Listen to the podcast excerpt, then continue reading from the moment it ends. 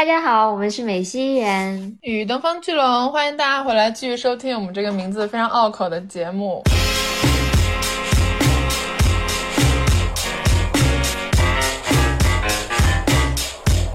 那个时候已经从一个所谓的流量偶像变成了真真正正的一个公众人物，就他的整个的这个人物的塑造完成了。Here we go。我哥们叫我不要点名树敌，说这样会有黑的，我说多了也无意凡人的 faker。如果不是资本方看中了吴亦凡以及他所代表的这种流量事态的有利可图，有后面这些事儿吗？没有。吴亦凡一个人能掀起什么波澜吗？掀不起来，是因为整个资本选择了他，大家的趋势已经看到了，说 OK，他是我们现在能够赚钱最简单、最轻松的途径。嗯，他就是那个我们能够拿来改。改变市场，把市场为我们所用的最好的工具人。要唱的怎样？哥们给你舞台，给你聚光灯跟麦克风，跟脑残粉把台下围起，陪你在那疯。就是什么样的人才能够有资格、有资本去发胖？是他已经有了足够多的权利，而不用去在意身体的外形的时候。就他发胖是一个他权利的象征。这是为什么有这么多中年油腻男人？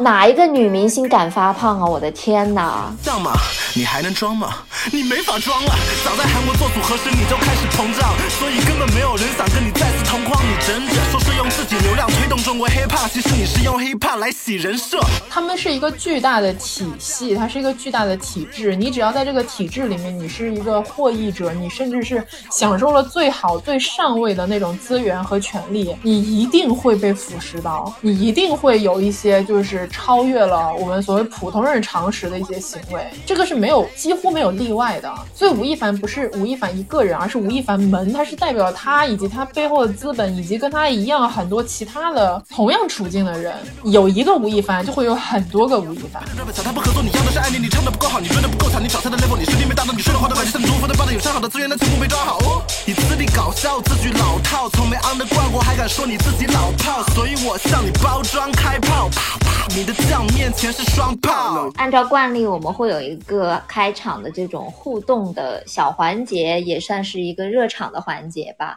所以就这简单来说，就是我们给自己一些跟话题相关的问题，就是要热一下场，然后给大家活跃一下气氛。那我先开始吧，因为大家都知道我们今天是聊吴亦凡嘛，所以肯定要先从吴亦凡本人。入手，那我们就问一下袁总，他第一次知道吴亦凡是什么时候？然后当时对吴亦凡是一个什么样的印象呢？我觉得这个问题应该先问你，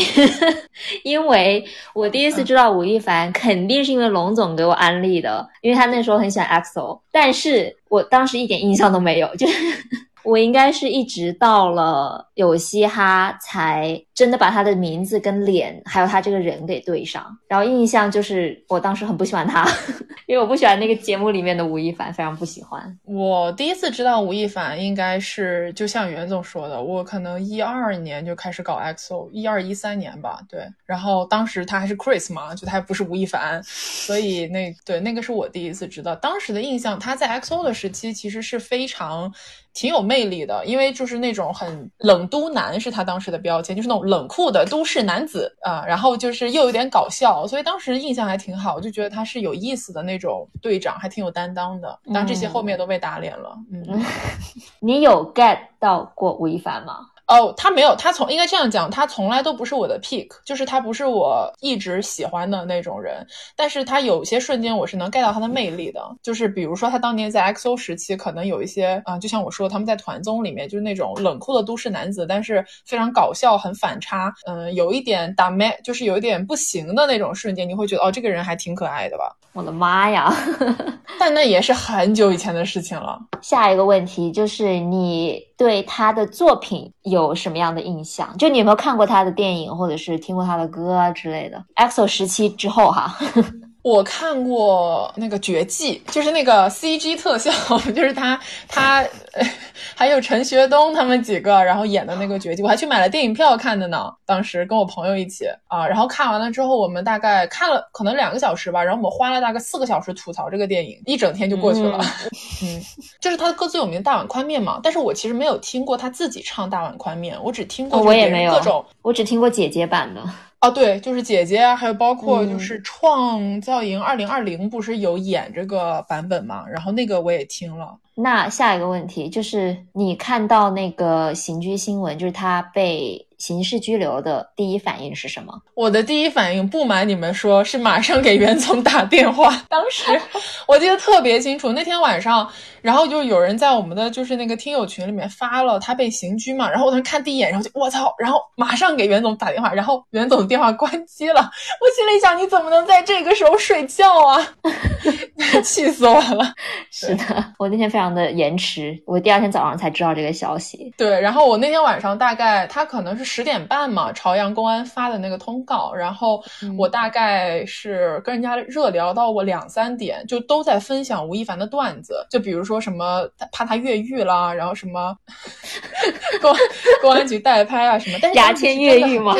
但是当时真的很震惊，因为我其实是真的有点没想到会走到这个结局，就是我觉得哇，真的能刑拘，就是太了不起了这个事情。好啦，这就是我们今天的一个小小的，就是热场场环节。然后我们接下来呢，就是会正式的进入今天的这个讨论。说到我们做这期节目啊，因为大家其实也知道，我们是临时决定要做这个 加更，当时就为了让我们说的很多内容保持正确性，就去做了一些背景调查的 research，百度 搜索了一下吴亦凡三个字，结果你知道什么？大家如果去看现在弹出来的百度百科，已经把它改成了吴亦凡（括号涉违法失德加拿大籍男艺人）。所以就当时我看到百度百科的时候，也还是挺冲击的，就是觉得有一种没有实感的感觉，就是怎么这个人能走到这一步呢？所以我们可能就是今天的出发点呢，会跟现在很多大家在讨论的热点相对不太一样。我们就是想聊一聊吴亦凡，毕竟他曾经是整个内娱可能过去近七八年以来吧，可以说是内娱最顶尖、最 top 级的这种流量艺人是怎么样走到这个末路上面的。对，因为怎么说，就他从一二年吧出道至今，他其实是一个吃尽了这个时代变革红利的这么一个人。他基本上每一次都走在了内娱转型的这个风口浪尖。就他从一开始是韩娱偶像天团的成员，然后到了内娱的四大流量，然后从一开始的那种演了各种烂片，就是烂片大男主，到现在所谓的一种那种小众流行文化旗手、宣传者，什么 Young OG。之类的，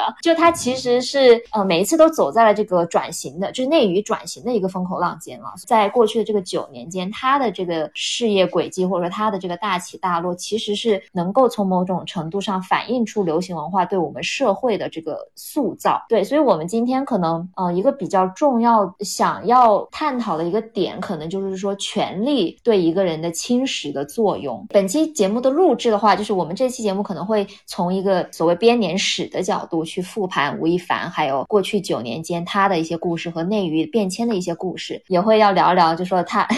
就是一个草包是如何在权力的侵蚀下坚信自己就是天选天选之子。对，这句话是我们今天的金句，好吧？就是我们今天整场整场直播就是想聊这一个问题：草包怎么能够相信自己是天选之子呢？他是怎么相信自己是天选之子的？OK，要聊吴亦凡的话，当然就是要从这个他出生的那一年开始。开始聊起啊，他是九零年生人，然后呢，大家熟知的吴亦凡其实有一个就是曾用名叫做李嘉恒嘛，准确来讲是这样，就是他的父母确实是离异了，但是在他什么年龄离异的呢？是不可考，只知道他的母亲是十岁的时候带着他去了加拿大啊，在十岁之前呢，他主要是生活在广州，呃，也在他的老家，就是由姥姥姥爷带着生活过一段时间。他的母亲呢，其实是等于是一个人带着他去的，可以这样理解，因为就是这个是根据他呃当年他接受的一个采访。就当然有一些风言风语是说有再婚啊什么，但这个是就不可考证，所以我们就不去聊这个细节。因为他母亲以前在广州是做生意的，所以就是有一些积蓄，然后用这个积蓄在加拿大买了房子，然后送他去上学，让他去参加那种语言考试。对，然后在这个基础之上呢，其实就没有自己的工作了。也就是说，他妈妈当时的生活是完全围绕着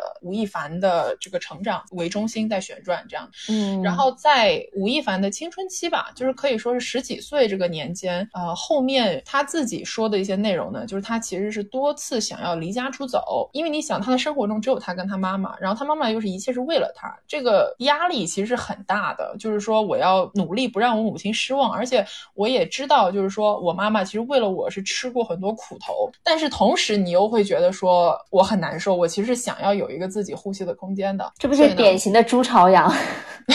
和他妈妈的故事？对，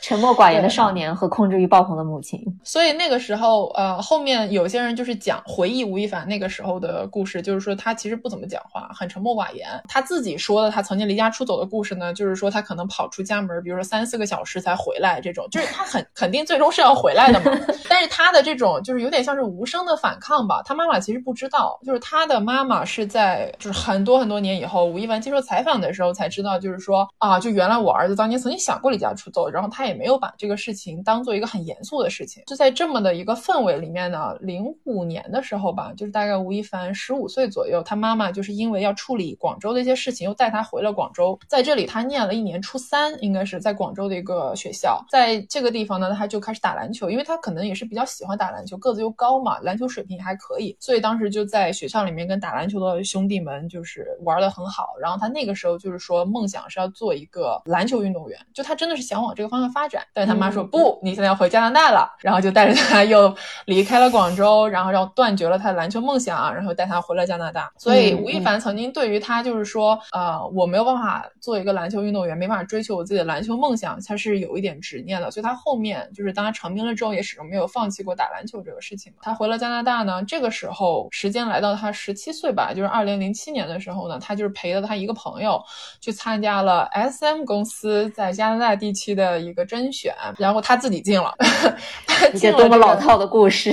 他去了进了这个甄选之后呢，其实他就有犹豫，说我要不要去韩国做这个练习生。在这个阶段，从后面表达出来的意思来看，吴亦凡其实是不知道去韩娱做一个练习生大概是个什么意思，他其实没有太明确的这个概念。我就说他毕竟也才十七岁，而且他就应该也不了解韩娱，就娱乐圈这些东西。对，而且当年的传媒也不像对，而且当年也对，当年在加拿大有没有 K-pop 都不知道，就是完全不是一个时代嘛。而且还有另外一个很重要的点，就是当时他如果要跟 SM 签这个练习生的合约，要签十年，这是一个很长很长的时间。所以他妈妈呢，在知道了这件事情之后，其实不支持他去的，毕竟孩子还小，然后对吧？你又跑到异国他乡，语言又不通，谁能放心呢？就不愿意他去。但是吴亦凡决定要去，这个地方还挺抓马的。我看了他们后面的那个采访，就是说当时他跟 SM 的这个工作人员其实是在机场签的合约。为什么是在机场？是因为他妈妈直到他去机场之前都在劝他说，就是你别去了。到了机场，就是两就是母子两个人就流着眼泪那种。然后后面吴亦凡就类似就跟他说了很多真心话，然后他妈就想，说太好了，儿子不去了。结果吴亦凡转头就把合约签了，上飞机了。就是说，其实这个整个故事的感觉就是说什么呢？他其实是在十七年的人生当中都是非常想要找到一个能跟他母亲呃和谐共处的方法，但是他找不到。最后等于说 S M 的这个 offer 是给了他一个就是新的出路或者是新的选择吧，因为他自己也说，如果他一直跟他妈妈就是生活在一起的话，其实他们两个人的关系不是最好的关系，就是两边都会比较紧张。然后他就这样去了韩国呀，然后就开始了魔鬼训练。对，而且那个时候我记得是不是他那个时候叫 Kevin，就他的英文名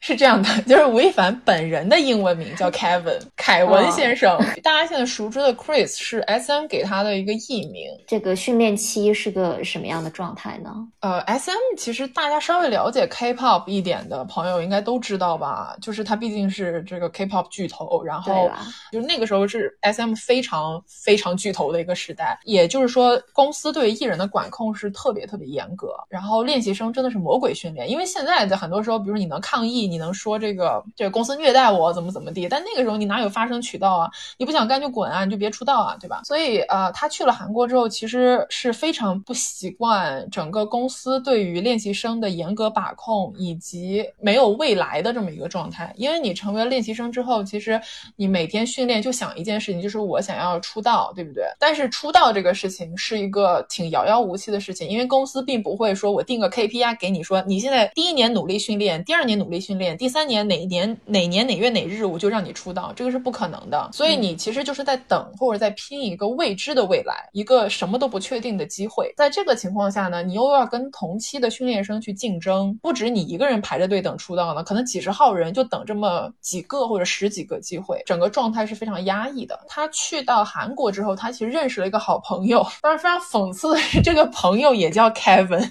就是他们是两个 Kevin 的相遇。美国国籍的一个韩国人 Kevin，他是自己想要做一个音乐人，然后他就回到了算是他的故乡啊、韩国。然后他也是属于在对韩国的偶像文化不够了解的情况下就进入了 SM。他跟吴亦凡两个人是作为都不适应这个体系的人来讲，其实是有一点一见如故的那种感觉，就是说，哎呀，我们终于找到兄弟了，bro man，就这种感觉。毕竟是 Kevin 两个 Kevin，真的也是个缘分吧，可以说。但他后来走了，对不对？对，Kevin 大概是一零年左右吧，然后他就离开了 SM，因为他就是说他受不了了，就是没有办法过这种暗无天日的日子。然后他就在跟吴亦凡进行了语重心长的一番交代和嘱脱之后呢，他就离开了。哪怕是再好的朋友，你也不可能阻止他去追求自己的人生嘛。所以吴亦凡就很伤心的接受了这个事情。这个时候他在 SM 已经是。待的时间最久的外国人了。我们现在知道的韩娱跟当时十年前还是有些不一样。就是现在我们知道有很多的国际友人在 K-pop 发展，中国人、泰国人、日本人，对吧？很多。但是那个时候其实是比较少的，那种孤独的感觉吧，还是会比较那比较强烈。可以说，那个 Kevin 的离开也是为他之后的出逃奠定了一点基础吧，就肯定是有很大的影响。我觉得，不过他还是熬到了出道呀。他是熬到了出道呀，因为他没有的他他不留在这，他就得回他妈那儿了。对啊，你想嘛，其实他当时为什么来 SM，就是因为他想要选择一个就是他能够自己支撑自己的一个工作。他当时也说了，就如果他在比如说没有出道的时候，他就已经就是选择退社，这个时候他其实没有什么能做的事情，因为他已经为了练习生，然后放弃了读书，他又不可能说这个年纪再回去读书，然后他可能也没有别的特别好的这些选择。就算回到加拿大，他妈妈一定会善待他，但是他对着他妈妈的那个心理状态就是完全不一样的，因为他妈妈就不想让他去，然后他失败了那不就有种我都告诉过你不要去，你去了，你看看你现在是不是我说的对吧？对你就是为了这个心理，你也就是只能咬着牙往下撑着呀。所以他就卯着头撑着呗，撑了之后呢，他就等到了他出道，他熬得够久了。当时就是一二年呢，大家都知道 XO，对，就是曾经一代韩娱天团，这样说就出道了。他在 XO 出道的时候，其实是还是比较受到重视的吧，因为 XO 当时分了两个队伍嘛，一个是 XOM，一个是 XOK XOK，K 就是在韩国发展六个人，M 就是在中国发展六个人，他是 M 队的队长，所以还算是团队当中比较重要的一个位置，这个样子。吴亦凡的业务水平，我觉得唱跳、rap 这这些的，我觉得不怎么样。行，对，因为这样说吧，如果今天是一个训练不到半年的人，就是有这样的舞台表现力，你会觉得哇，他好炸了。但是他是一个从零七年练到了一二年的哥们儿，他练了五年呀，五年你不得就是怎么说，在台上发光发热一把子吧？就是他有发光发热吗？他就是说凑合凑合得了那种感觉。嗯，其实这个是跟他自己的取向有很大的关系。我们刚刚说了，就是他去 SM 的时候，他其实不知道自己想要什么，他也不知道 SM 是干嘛的。他其实对偶像文化，或者说我们熟知的这种韩语偶像文化不了解。他去的时候，他发现这个偶像哦，就是啥都不能干，就是你你的形象是被包装、被塑造的，就是你必须要按照公司的要求行事。他已经就是对偶像这个行业没有什么热情。吴亦凡，我可以就是下个定论，他对唱跳这个事情就是没有热情。一个 对自己做的事情没有热情的人，还反复工作了四五年，你就可以想见这个没有热情都变成什么负值。所以他就跑了是吧？这也差不多到了这个时间了。一三年初他跑了嘛，但是未遂，后来又被抓回来了，消失了一个月还是怎么回事的？就是现身了什么香港、加拿大，就是现身各地，但他就是消失失联。对的，他在成功的逃回内娱之前，他其实是有过一次失败的出逃。这个可能老地粉都知道这个事情。呃，因为一二年他们是四月份出道的，所以呢，他们在大陆其实是有一些不错的反响。因为大家要想象一下这个画面，二零一二年我们还没有开启流量时代，好吧？二零一二年就是你想象那个时候流行的明星，其实你会发现你说不出来很多个，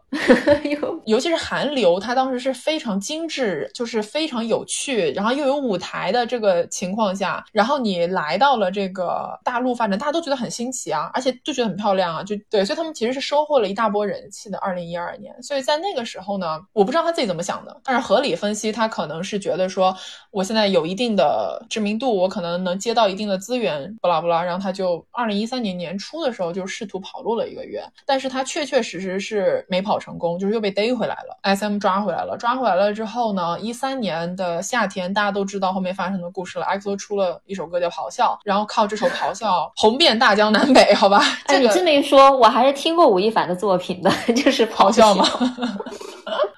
对啊，就是咆哮。当年不管怎么说，是真的这个。job 就是改变了很多事情。这一首歌不光是让他们在韩语上面拥有了自己的姓名，就甚至是后续 XO 的很多就是在巅峰的时候都是从咆哮开始的嘛。呃，他们在大陆也是红的飞起。然后那个时候其实很多人就已经产生了一个迷惑，就是鹿晗、吴亦凡是谁呀？就你要想象这个画面，就很多年轻人喜欢他们，但是呢，大部分的路人都不认得这人是谁，就老听这两个名字，但是认不到脸。有一说一呢，那个时候鹿晗是比吴亦凡要红的。嗯，一三年是他们的一。一个黄金年华嘛，到了年底的时候，他们又出了 XO 当时唯一的团综，也是十二个人最后留下来唯一的团综 XO Showtime，这个真的是挺有意思的一个综艺，然后也做的很良心。然后他在那个 XO Showtime 上面，他们去了海边看日出嘛，你知道所有的团都喜欢去海边看日出或者去山顶看日出，这好像就是所有的团的团魂必须经过的一个过程。十二个人对着大海大喊，就是说这个类似于期待二零一四年，然后就是 XO 十二个人 We are one，我们永远是一体的。然后喊完了不到半年。跑路了。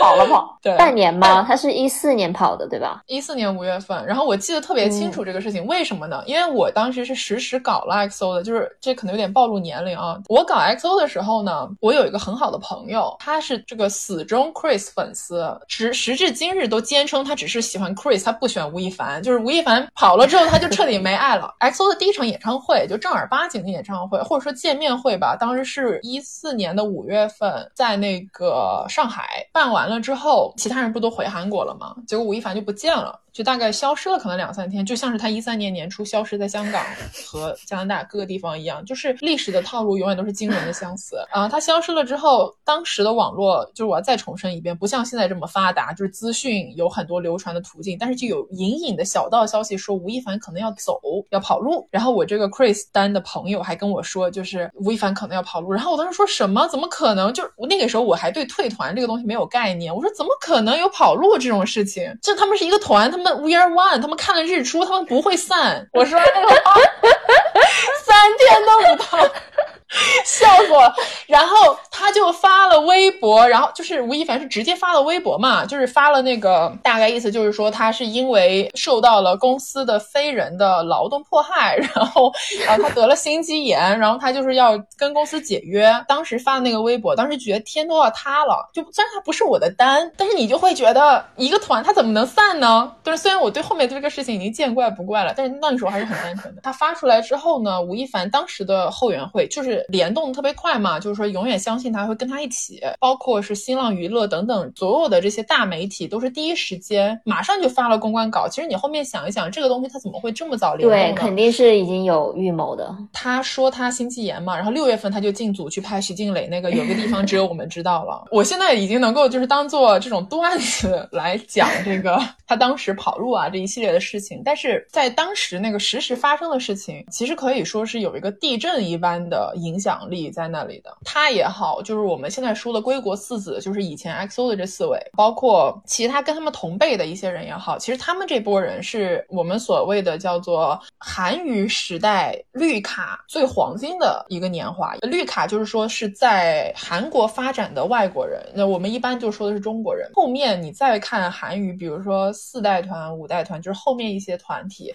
当然也是有很多中国成员，但是他们现在回到内娱来发展，其实越来越难了，因为他们的资源已经被瓜分掉了。所以其实他们这一波人，以吴亦凡、鹿晗为首的这一波，其实是属于最黄金的一代，因为他们是在最好的这个时候踩在了时代的风口浪尖上面回国了。而且我觉得吴亦凡的两次出逃，就他好像都是在要逃避什么东西，而不是说想想要什么东西。他第一次逃是想要逃离他的妈妈的掌控，然后第二次逃是想要逃离在 S M 这个公司，也是一种管控吧。就是他很清楚自己当时不想要什么东西，想要逃离，就感觉是、是被一种这种负面的东西去驱使，去他让他去离开的。对你说的对，我觉得可能到这个时间节点，就是我们现在说到的是一四年嘛，他可能人生中就只有两个东西是他真正自己想要的。第一个是他当年想打篮球，然后被封掉了，然后第二个就是很多人都说吴亦凡真正感兴趣的是时尚。为什么是时尚？其实是很有意思的一个点，是因为我们之前聊过很多期节目关于衣服的这个问题。时尚，你选择穿什么样的衣服，其实是最能够直接表现出你想要向大家展现你自己的一个什么形象。时尚的准确选择是你的表达个性的一种方法。他当年有一个很有名的，就是他走机场，就是每一次走的时候穿的那个衣服都不一样，因为那个是他们为数不多的，就是说我可以不穿公司安排好的衣服，我自己搭配私服的这么一个 part。他等于说是抓住了每一个就是能够我自己展现我自己真实什么样的这个机会。所以我觉得他到这个节点，只有这两个东西是他真正想得清楚，说 OK 我喜欢，其他所有的东西他都是稀里糊涂的，就是说哦，好像到了这个节点，我就是这个选择比那个选择好一点，我就选了这个，也不是因为我真的想要这个东西。对，就包括他回国，就像刚才你也提到嘛，他回国之后马上就去拍徐静蕾的那个片，这是一个很大的资源，其实，而且徐静蕾是金圈的嘛，等于说把他带进了金圈，然后金圈之后，他未来那一年就是一四一五年吧，就这段时间他接了好多的好资源哦，他不是还拍了老炮对吧？然后周星驰的那个，哦，周星驰对，周星驰的戏就是周星驰的《西游降魔》，然后还有那个虽然不能说好资源吧，但是郭敬明的绝技，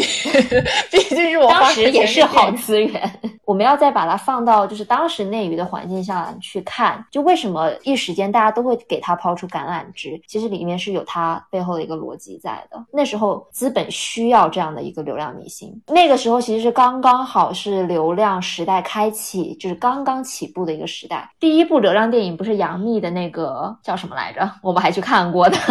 我没有，我要再重申一遍，我们真的去看过《孤岛惊魂》吗？我非常真的看过，我非常坚信。行，对。对于那部电影是第一部流量电影嘛？那时候那时候是大概一一一二年左右的时候，对吧？一一年。是啊，所以说也就是在这个节骨眼上，大家看到了流量能够给一个电影带来的巨大的红利，所以大家开始想要找这样的人。然后这时候呢，吴亦凡就出现在了一个很好的时间，有一个还 OK 的背景。呃，其实很多人现在回看二零一四年，会说这个是什么中国内娱流量元年，这个是有根据的，因为二零一四年真的，比如说像吴亦凡啦、鹿晗啦、李易峰啦，对吧？他们都在这一年纷纷涌现了出来。这一些新的流量明星的出现，其实是反映了整个市场的一个变化，就是非常简单。当你已经有一定的自带流量资源的时候，你其实是别的一些明星更加容易的能够抢占到这个市场份额。呃，杨幂的《孤岛惊魂》我们都已经看到了，就她以一己之力就拯救了一个非常小成本的电影，获得了一个非常好的收益。它是一个投资回报率很高的事情，因为他们回来主要是演戏嘛，大家都知道，你不可能说我回来继续当一个唱跳 idol，嗯，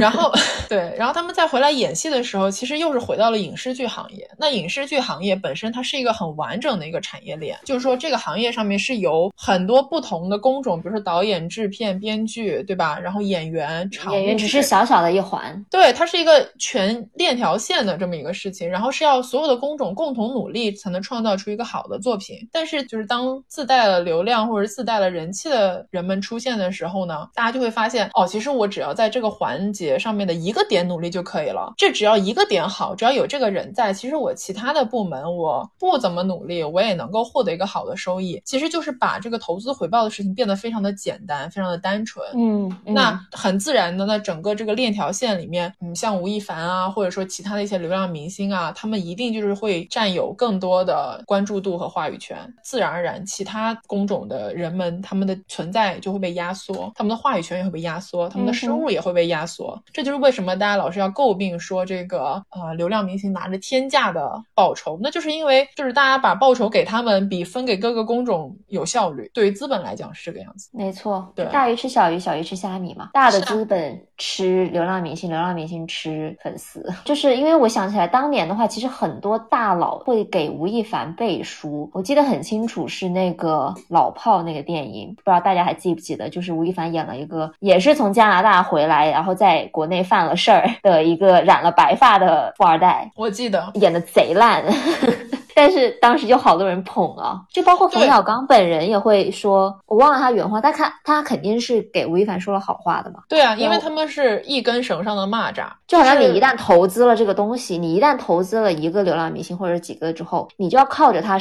发财啊，靠着他给你赚钱。那你一旦投资之后，其实就很难放手了。大家都是一个利益共同体，嗯就是你只要这个人只要进入了你的利益圈子，他自然而然你们是荣辱与共的关系。一四年他回来之后，他不光光是接了很多的电影，大家当时都没有演电视剧，因为就不需要他屈尊去演电视剧。大家都知道影视剧是有这个所谓的鄙视链这个东西的嘛，所以你想想他接到的都是什么样的资源？他一年拍了七部电影，刚回国的时候真的是了不起啊，嗯打引号的了不起。一五年的年底，当时人物还选他做了一五年的年度人物，在这个过程当中，他还收割了巨多时尚资源，他的时尚资源真的是好到爆炸，我的天！可能是内娱有史以来最好的人，不光是说什么几大风的封面、几大男刊、几大女刊的封面，还有就是各个国际大品牌、蓝血品牌给他的 title，它是一个全方位的包装和打造。你想象一下，其实本身大家就很容易有这种就是慕强心理吧，就是当他刚回国的时候，他其实面临了很多的质疑，然后这个质疑在他的这些这些个烂片上映的时候，是进一步的被加深了。大家就会觉得说，为什么这个演技的人能演这么好资源的电影？但是呢，随着这种大佬的背书，随着各种品牌的加持，当然品牌加持一定也是有大佬背书的成分在里面的，不然哪个品牌没错会直接找你啊？之后大家就会觉得，哇，他是个好高端的人，他真的好厉害，他能拿到这么多资源，那我要搞就，其实大家也很势利啊，从这个角度来讲。就是比较慕强吧。不过也是这个时候出现了小吉娜嘛，对，一六年的时候出现了小吉娜，嗯小吉娜的出现，现在看来，这就是说一系列的事情都是从一六年开始的，可能更早。但是小吉娜是真正意义上第一个出来锤他的人，啊，当时还是挺平地一声雷的，因为一六年他势头还是挺好的。小吉娜出来，当时锤他的诉求是在于，他说了吴亦凡冷暴力他，吴亦凡跟他确定了爱，呃，就是恋爱关系，但是同时，嗯，就经常是对他招之即来，挥之即去，然后想不理就不理了，经常很长时间不回复他这种。然后他就是嗯发现吴亦凡可能跟别的女孩还有同时间的这种关系，然后，嗯啊，他就出来说吴亦凡是个渣男，这个是当时他的主要的一个态度。然后小金娜事件出来了之后，其实对吴亦凡造成了很大的影响，就那一天，因为当时只有仅仅的一天。对，因为当时他就这种我就是塌房了那种感觉，你知道吧？但是很快这个事情就变成了说小金娜是个想要上位的网红，然后他出来锤吴亦凡也只不过是就是他想要靠吴亦凡吸波关注，就算吴亦凡跟你睡了，那也是你赚了呀。这个就是我们现在啊，经常听到的言论，对不对？操粉福利，就是当时有一些别的大 V 不就这样讲吗？说你能睡到吴亦凡，那你还有什么可抱怨呢？就算他冷暴力，你怎么地嘛？嗯，其实这个逻辑背后哈，我们可以来捋一捋，说为什么会有人觉得你睡到了明星是你赚到了，嗯，就是这种睡粉福利是怎么怎么会发生这种事情的？我觉得还是跟一个结构关系是有关系。我们刚刚已经说了，就是到了这个时候，已经从传统就是以前的那种娱乐时代变到变成了一个流量明星时代。那流量说到底是什么？它就是数据嘛。然后我们之前那个听友群里面也有朋友发过一些文章，就是在说数据说到底是人做的，是粉丝做的。我们为什么会说数据女工？因为他们就是真正的付出了劳动力的人，付出了心血，每天在那里打头。那你一旦做了这么多劳动力，而且他们是不求回报的，他们就是一个为爱发电的一个劳动力。然后在这样的一个劳动关系中吧，它其实是产生了一个阶级上的巨大的差异。而且当你这个明星越红的时候，这个差异就越大，阶级的这个差异就会带来权力上的一个断层，流量越大，然后断层也就越大。然后当你有了这个权力上的断层了之后，你就会觉得，you know，一个当一个粉丝能够跟他喜欢的一个明星，一个有极大权力的这么一个人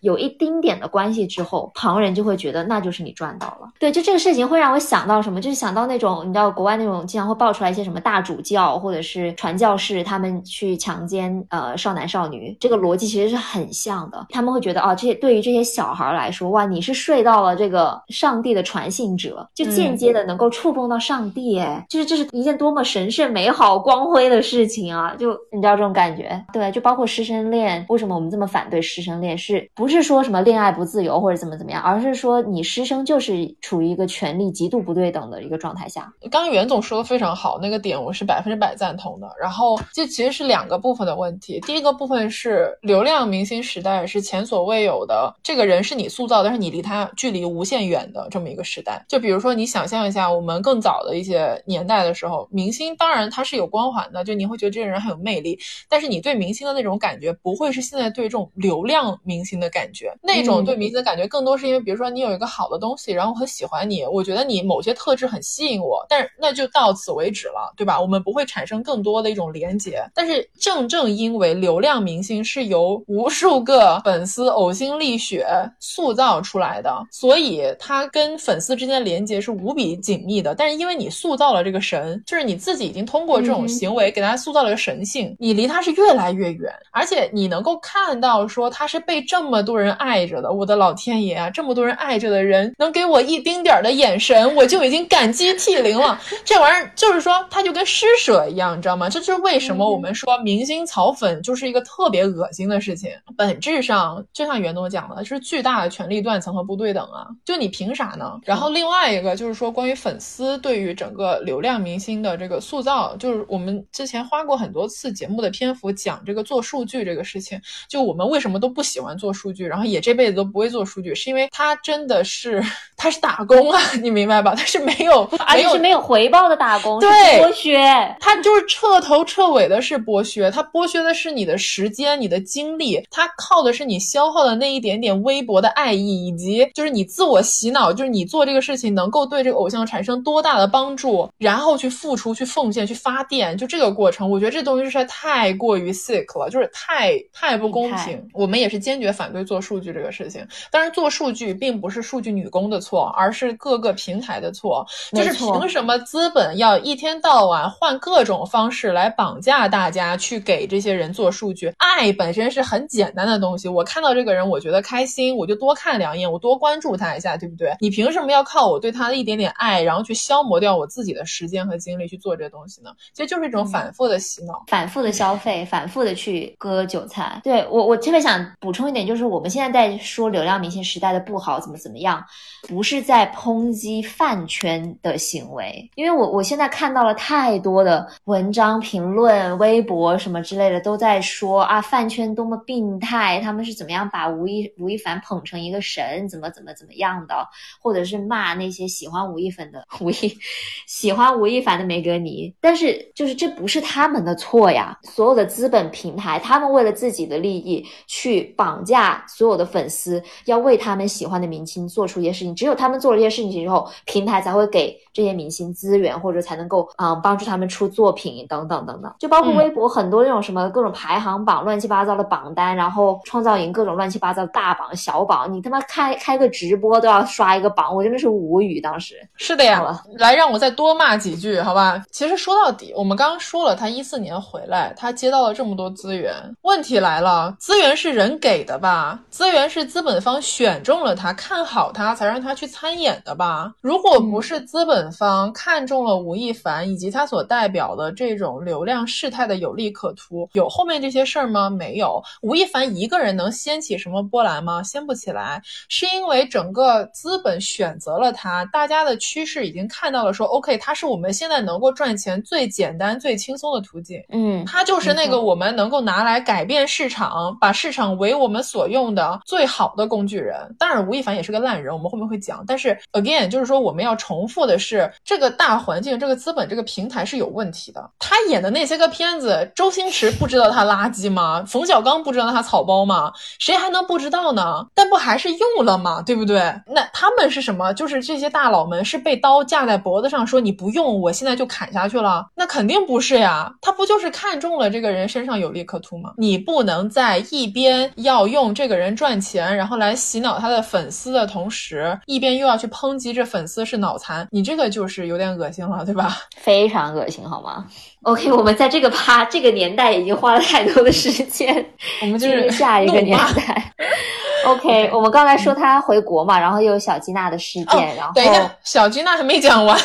哦，对他怎么洗白的？对对对，讲了几句，小吉娜就被岔开了话题。对，小吉娜，小吉娜那个事情，其实呃，当时也是有一些别的女孩就是出来说吴亦凡可能，嗯，比如说他们在 club 里面遇到，然后也约过他们，或者说约他们聊天喝酒什么乱七八糟的，就是有一些人出来爆料嘛。当时有一个爆料，我记得特别清楚，是说有两个女孩，她们应该是在酒吧正常喝酒，然后就可能长得漂亮，被他那个到楼酒店里面去喝酒什么的，然后大概就是说喝了两杯之后，吴亦凡可能也是有点。emo，然后呢，吴亦凡就表达了一个内容，就是说你们不要看我现在光鲜亮丽的，就是感觉什么都有了，其实我还是没得选，大概是这么一个主题。就像我们刚刚说，吴亦凡其实他自己也不知道自己要什么，他在那个时间点，我认为他始终还是这个状态，他好像已经什么都有了，但是呢，他本人也知道自己就是个草包，他就是被推着走的，他是靠自己能力到这一步的吗？他可能心里也很清楚，不是，他只不过就是。撞上了这个时代的红利的潮流，所以小吉娜这个事情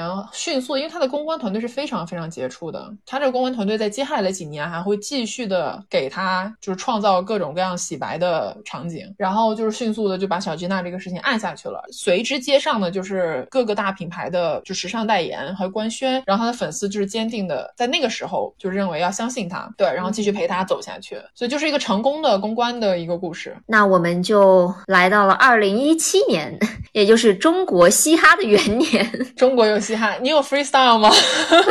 我真的。刚才你也讲到说，吴亦凡他其实自己不是很清楚自己想要什么样的路线，就他一直是被时代裹挟着往前走的。他以前的人设也好，怎么样也好，但是好像有嘻哈这个事情出来之后呢，他好像一下子就找到了一个自己比较小众，但是他又能够有话语权的这么一个鲜明的一个人设。有嘻哈呢，大家也都知道，就是一七年史上最火的一个这个嘻哈综艺节目，但他曾经就是一开始说他差点就办不了，因为没有没有赞。助商吴亦凡其实是带资进组的，没有吴亦凡就没有有嘻哈，呃，rapper 就不会不可能会走到主流。对，然后就是说差点办不下去了，然后也没有钱嘛，节目组没有什么太多预算，然后吴亦凡就带着麦当劳进去了，因为麦当劳当他是他麦当劳代言人嘛，然后他进去了之后，因为有嘻哈这个节目是需要一个所谓的主流明星来做推广，他进去的时候其实就有点像是给负责给节目引流，也确实引到了，但不是因为他的个人魅力或者流量。是因为 freestyle 实在是太搞笑了，就是说当年那个节目的时候，其实我记得第一季就是一七年的有嘻哈。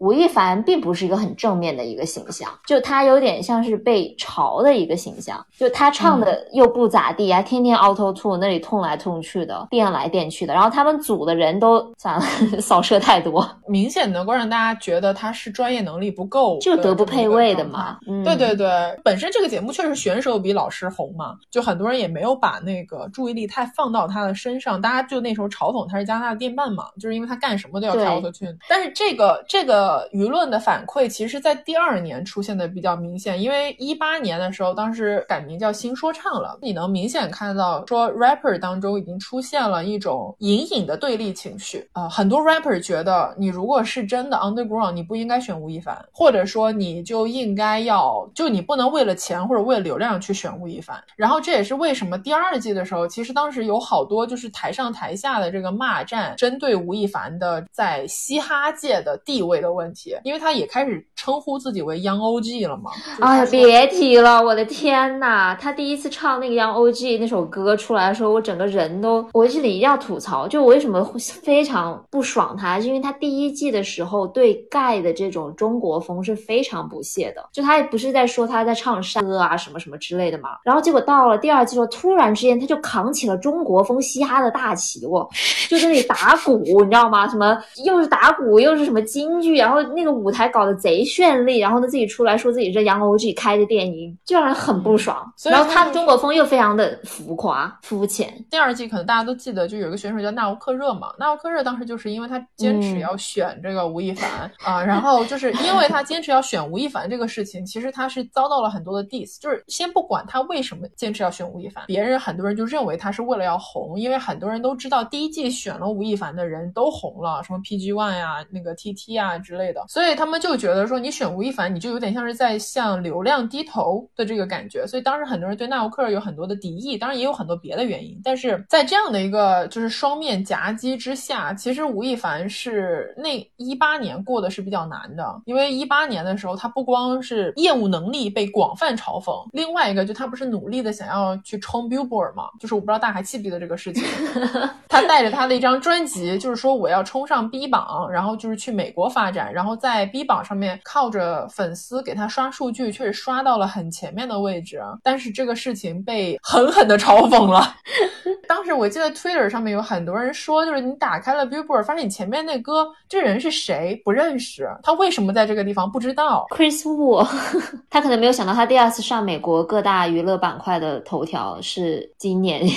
这个事情，所以就挺离谱的吧。然后现在这个问题就来了，就是说一八年在这种他的业务能力也不被认可，口碑风评也在逐渐滑坡的时候，他是怎么样又能够就是稳住了自己的地位？嗯，这个地方我要提一下，吴亦凡的公关团队很会干一件事情，就是拉转移注意力，也可以是转移注意力。吴亦凡的公关团队拉的一手好彩，就稍微时间倒退一点，他回国了之后，因为他的那个演戏演得很烂嘛，所以当很多人批评他的时候，他们就会拉一个人出来，这个人叫黄子韬，因为那个年代的黄子韬是风评非常差，他还没有靠综艺洗白，就是吴亦凡就有种你的业务能力再烂，你人品也比黄子韬好呀，当年是这样的。然后到了一八年的一八年的时候呢，他发的这个什么财呢，就是张艺兴的财，就因为那个时候是张艺兴，就是说什么连续二十个小时不睡觉，经常写歌，然后路边吃草的那个年代，所以那个时候张艺兴是哦、就是承受了非常多的负面舆论，所以当时就是说吴亦凡再怎么差，那也比张艺兴强吧？啊，就是又拉的是张艺兴。到了一九年，拉的就是蔡徐坤了，就是说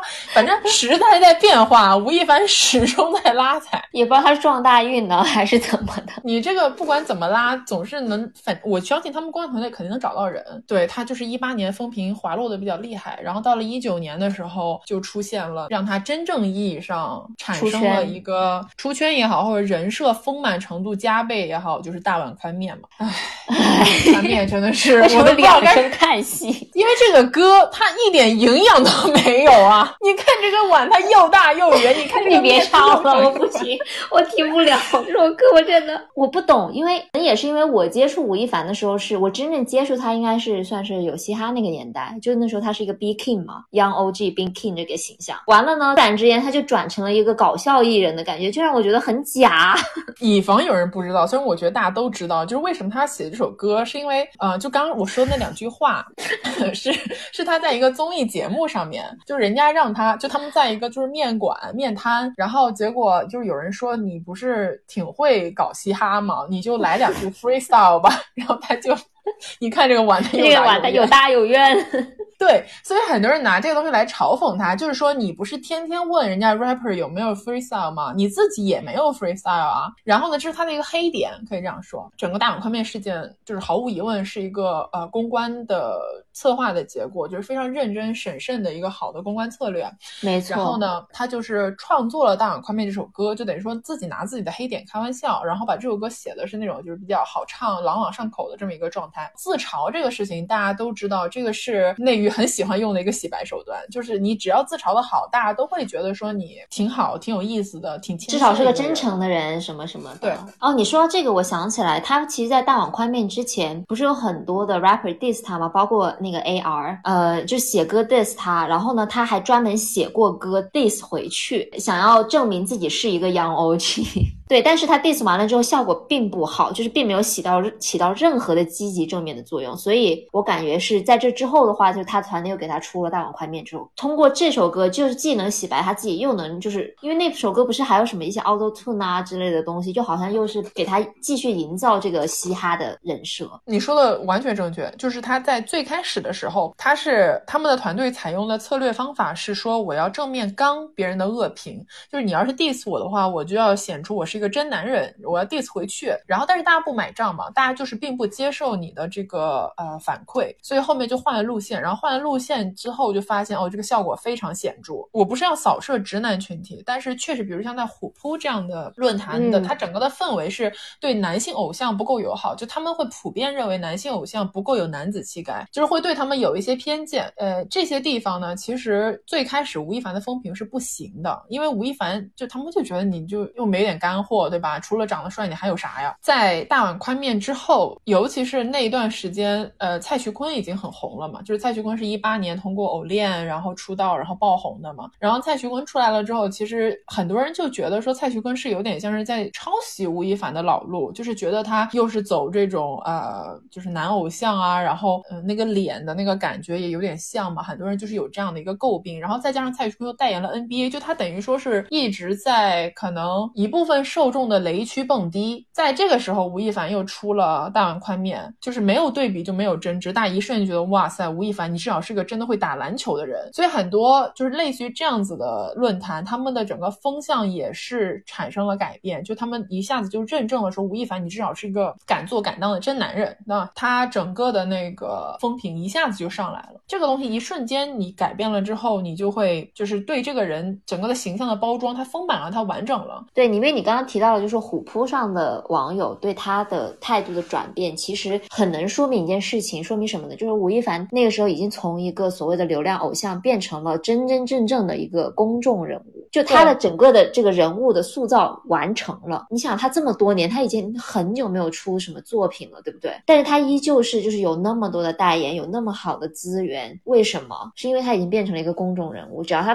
摆在那儿，就会有流量，就会有人关注。这两年的风向又变得对他怎么讲呢？更友好，那种感觉描述起来就好像是谁不想活成吴亦凡那样，长得又帅又有钱又有妹子又有豪车，又能做自己喜欢的事情，还能搞嘻哈，就是那种感觉，就像是他已经是个人生赢家。你就是按照一个人生赢家的模板在看着吴亦凡，这也是为什么后面他跟牛姐那个事情，就是秦牛正威爆出来的时候，很多人其实就是觉得牛姐又是来又是一个来蹭热度的人，就是一个人生赢家，他还需要怎么的欺骗女大学生谈恋爱吗？你们不应该都是向他就是投怀送抱扑过去跟他谈恋爱吗？就大家就不相信这个事情了，因为你把吴亦凡这个形象塑造的太好。没错哦，我还想再提一件事情，吴亦凡变胖也是一个很有意义的一件事情，就是什么样的人才能够有资格、有资本去发胖？是他已经有了足够多的权利，而不用去在意身体的外形的时候，就他发胖是一个他权利的象征。这是为什么有这么多中年油腻男人？哪一个女明星敢发胖啊？我的天哪！他发胖的时间点正好就是说他已经不需要再去考虑那些对，就大碗宽面之后，对公众舆论的态度了。对，因为他就是他什么都有了呀。在早几年，他可能是被推到台前，他可能随时都能被替代，因为他只是一个普通的流量明星。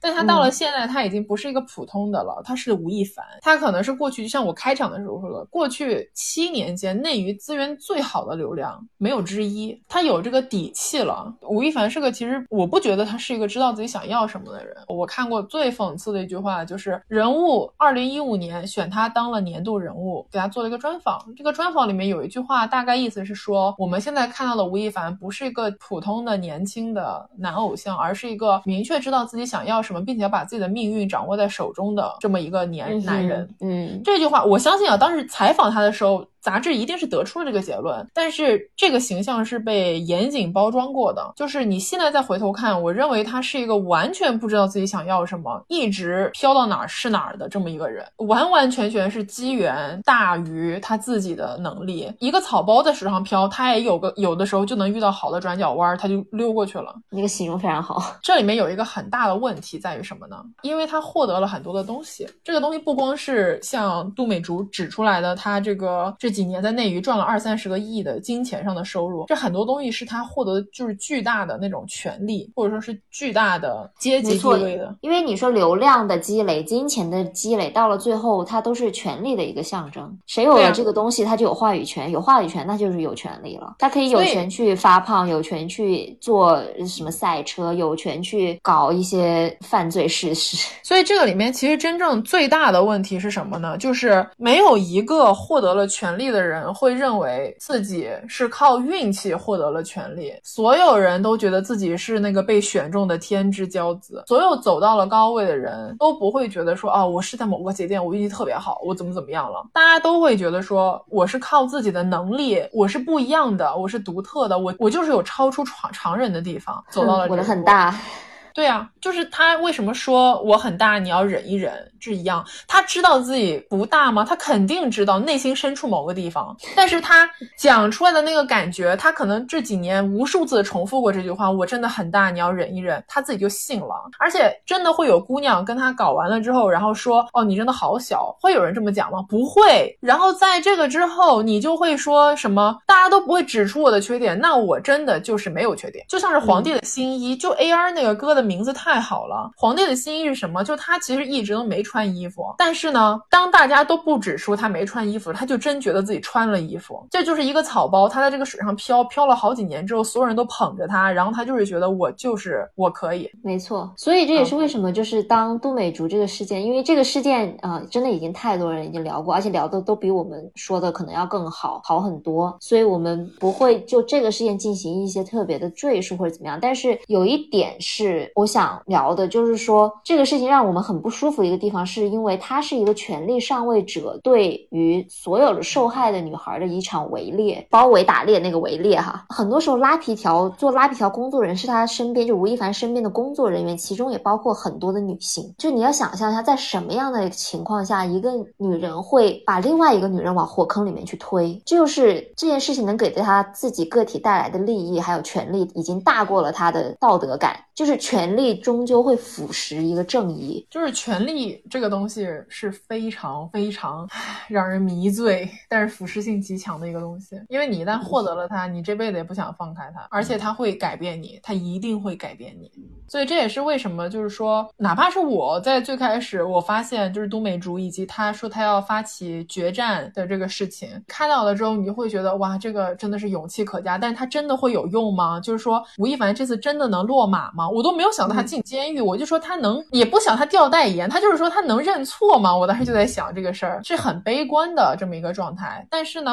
他最后进监狱了，然后我就会觉得哇，这个真的是等了太久太久，从一六年第一次有人出来锤他到现在五年甚至更长的时间里面就太久了。但是能有这一天始终是好的，我觉得，因为吴亦凡绝对不是个体，就是很多人会说，嗯，比如说什么，哎呀，就是好担心别的谁谁谁塌房。或者怎么样？我们当然没有要污蔑任何人的意思，但是他们是一个巨大的体系，它是一个巨大的体制。你只要在这个体制里面，你是一个获益者，你甚至是享受了最好、最上上位的那种资源和权利，你一定会被腐蚀到，你一定会有一些就是超越了我们所谓普通人常识的一些行为，这个是没有几乎没有例外的。所以吴亦凡不是吴亦凡一个人，而是吴亦凡门，他是代表他以及他背后的资本，以及跟他一样很多其他。的同样处境的人，有一个吴亦凡，就会有很多个吴亦凡。嗯哼，我觉得你说的很对。你刚才说，哦，OK，他我们等了五年，等来了现在这样的一个结果。但是其实不不仅仅是这五年的事情，是除了吴亦凡外，其他的吴亦凡们还做过许许多多类似的事情，或者说甚至不是说在全在其他任何的圈子随处可见的这些事情。然后还有一个呢，就是我觉得，呃，权力当然不只体现在个人身上。同时也体现在这个体系里面。我们这期的直播用的标题，大家能看到是吴亦凡与内娱飞速变迁的九年。说一个很大的结论，就是内娱现在有毒，就是整个内娱的体制是有问题的。就我们我们每天都在接收、在看到的这个流行文化，甚至在给我们很大影响的这个流行文化，它是有问题的，不健康的，是不公平的，是有一点病态的。这个体制是因为我们开启了这个流量时代，这。个流量时代以及所谓的后面的一些市场选择，所谓的自由市场选择带来的结果，但这个东西并不是真的完全自由的，当然不是，本身就占有资源的人在操纵，在在塑造成现在这个样子。对啊，所以现在大家，呃，虽然说吴亦凡就是进进局也还没有进局子哈，就是我们还要等待这个事件最后如何的尘埃落定。但是至少现在这个结果是大家还是比较欣慰的吧。但是吴亦凡他绝对不是个例，然后我们把所有的注意力放在吴亦凡一个人的身上，其实真的是不够的。然后呢，就是我不知道怎么样能够更好的说这句话，就是追星的时候可能要想一想自己追的这位 idol 他有可能是什么样的人，就是很伤感哈。为什么大家不要对自己追的 idol 这么的有幻想，或者是不要给你自己的 idol 任何塑造的人设或者美好的气泡？是因为所有的偶像都是在享受流量的红利，就是所有的偶像都是通过我们刚刚讲的这种，就是有粉丝产生流量，然后造神的这么一个过程，走到了现在这个地步。当然，很多时候我们是因为就是真心的喜欢他们。然后把他们推到了这个位置，但是这是有一个直接结果的，就是你们就是地位上不平等。只要你们是地位上不平等，处于权力上位者的那一方，一定是能够更加轻易的从这段关系当中获利，并且他们能够有一定随心所欲的空间。所以，任何的偶像，大家就不要太多的期待吧，就自己追着开心就好了，真的。对啊，你就开心就行了，别想太多其他的什么，别奉献。我就想说这三个字，别奉献。嗯，别奉献，别奉献。对，大家过好自己的日子吧。好啊，那我们要不要看看有没有什么问题，或者是开放那个？有问题就提啊，然后没有问题我们就闲聊一会儿。不是现在有很多围绕着他的段子吗？我觉得这些段子都很有意思。比如吴谦，我就是觉得说，你看大家对于男性生殖器的大小这件事情是多么的在意，就是到了最后能够给吴亦凡致命一击的是他的。男性特征足不足够这件事，就是没有比吴谦这两个字在大家玩梗的这种感觉，就是没有比这两个字能够更加羞辱他的了。就大家还是会对这个东西有点生殖器崇拜的感觉。所以我觉得这个是挺能反映出就是整个大家的一个态度的。对，对啊，我记得杜美竹那个第一条出来就是锤，就是第一个那个所谓的徐某帮他写的那篇微博出来的时候，就他其实说了很多的爆点，就是爆会让人爆炸。大的点什么迷奸、强奸这些东西，对不对？但是最后大家能够看到或者是流传下来的，就是牙签，就是很私人的内容吧，相对来讲。想知道他真的会坐牢吗？不知道呀，我们也在等他的这个结果。不过现在有好多的法律博主出来讲这个事情，可以去搜一下看看，对，做个参考吧，也不能就是完全相信。对，因为可能跟他的国籍也有很大的关系，就是他整个后续的一个发展。不过我那天听看听到一个蛮有意思的一个呃说法，就说这次嗯他进去他就是说在法律上面有一个叫什么相似证词证。剧之类的，我忘了那个具具体名字什么，但意思就是说，当一个犯罪嫌疑人有很多的人锤他，而且锤的内容是一致的，这个时候就是他们会把这个考虑进去，嗯，就哪怕就是这个可能不是说一个实证，所谓的实证，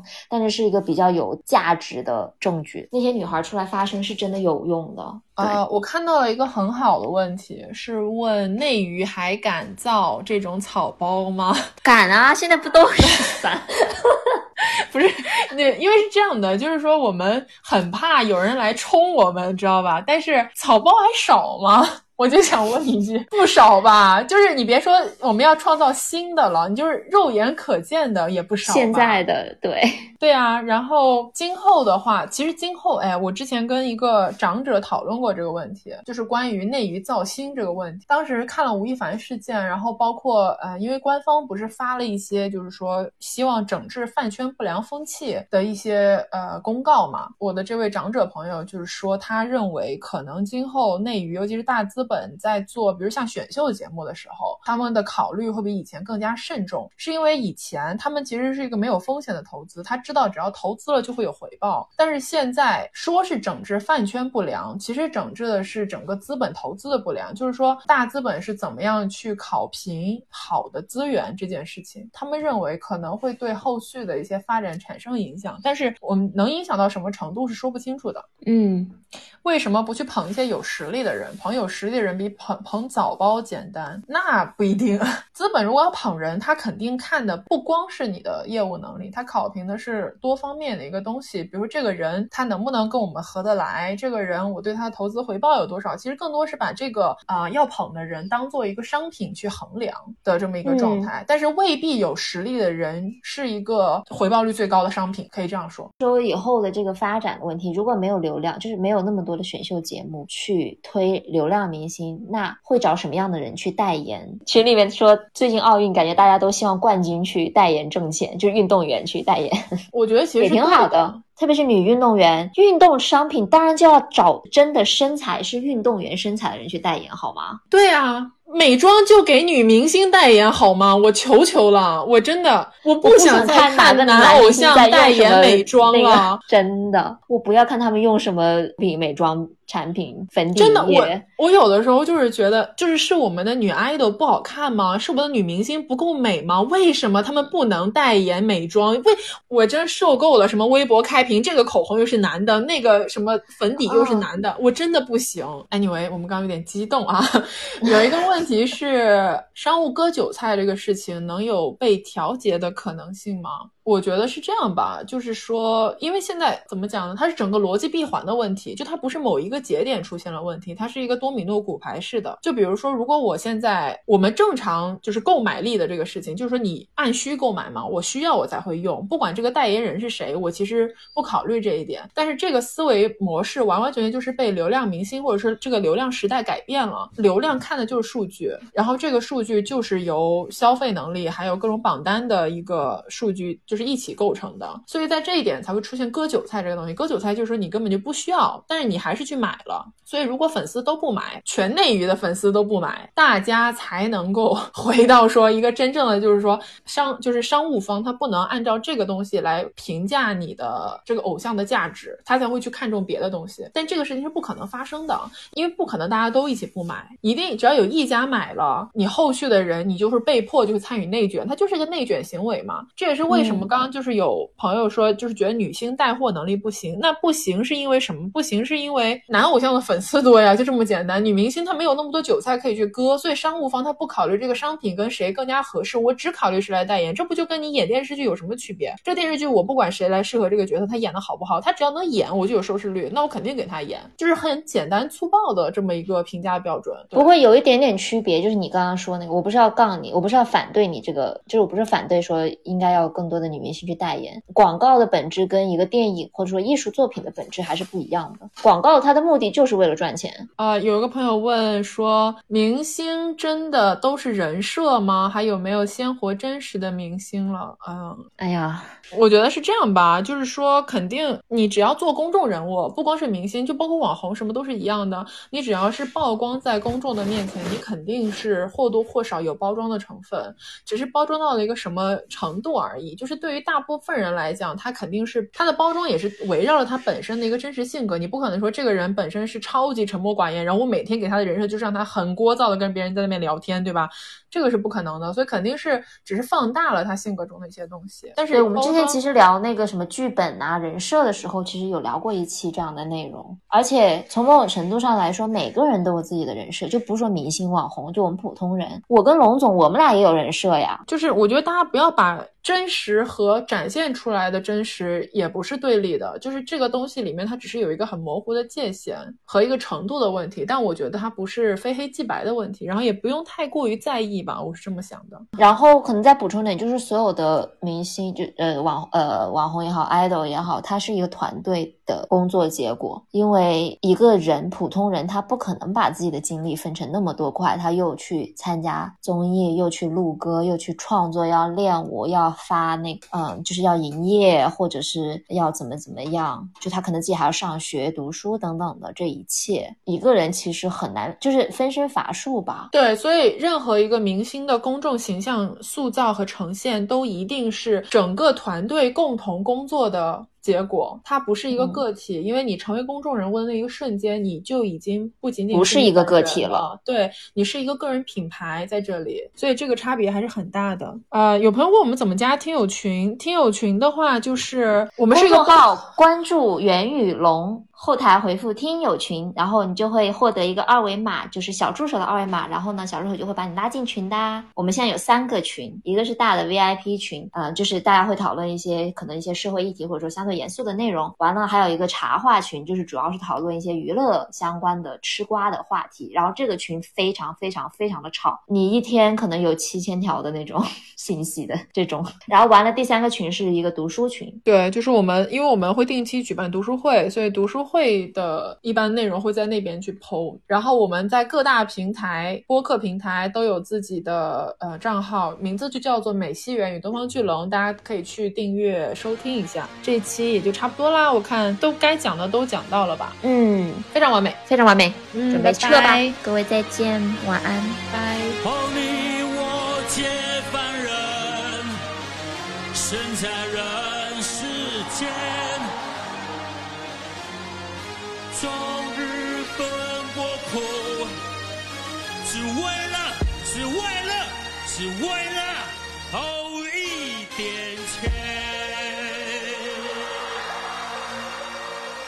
妈，回忆着曾经 Supreme 的背心，坐着云彩飞行，从阿克苏到北京的距离，梦想差点把我打败，三年一回头发现大多数的好在。Whatever zombie inside or job 一百，都代表 for you mixtape where you at Run for my life, can you feel me? Cool them all, only God can judge me。光光的队形冰冷又好陌生的环境，光光的酒瓶平稳有着年轻的寒气，在等待出发，组队冲杀，正好听见窗外的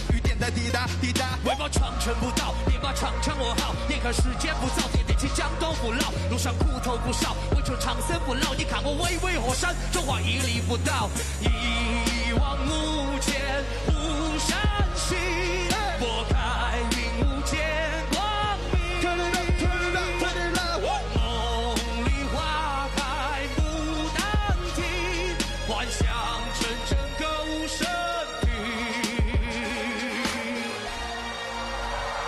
gentlemen，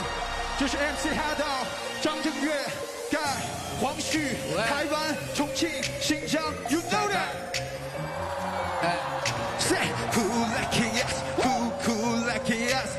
cool like yes, cool cool cool cool。Run run run，跟我疯狂摇摆，I know 你也根本停不下来。黑白的世界里说出窗台，Tell me what you want，加 sky high，从来都不发生的才让薪水，才能够抓不到手的机会。一方拼凑的脸，却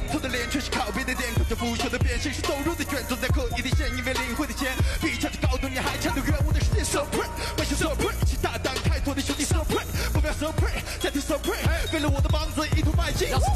头天蓝天，坐在大地钻光明磊落，没有受过教育，我的天赋太高，飞个集体暴毙，人生不仅有道，而且懂点法律。为了买卖，肯定没得杀害，生命短暂，难免出点意外。但是你对你我老丈不吃连吹，老夫怪不发到身体一死。善人类包容是出生的乐园，我命都不要的人，你跟我说见了，每个人都会有自己的底线，你不让我开心，我不让你滚。不用赶紧下决大步分了，我自己走走，用力没得失语，用力哭了一晚找点酒。你既然不实现，有杂念。横刀一放了他，把理智摆中间。我就这样去谴责，别问我为何要尊重这规则。不过的飞蛾是个饶舌歌，是一场大逃杀，别怕找茬，别饶了他。你怕了吗？那就别搞砸。大，那就别倒下，别停滞不前。再说无言又是无恋，度日如年，情节逐渐浮现。怪我肤浅，他的就是不如不见。看你碍眼，有人碍眼无间，道别忘了最后只有一个赢家，放鞭炮别先跑，别高兴太早。愿赌服输，我们都是赌徒。别仗着思想的巨人，心动的主，主主人之初，性本善还是本恶人的本色，人在做，天在看，中国最好的是哈克。问你何时曾看见，这世界为了人们改变，有了梦寐以求的容颜，是否就算是拥有春天？问你何时曾看见，这世界为了人们改变，拥有了梦寐以求的容颜，是否就算是拥有春天？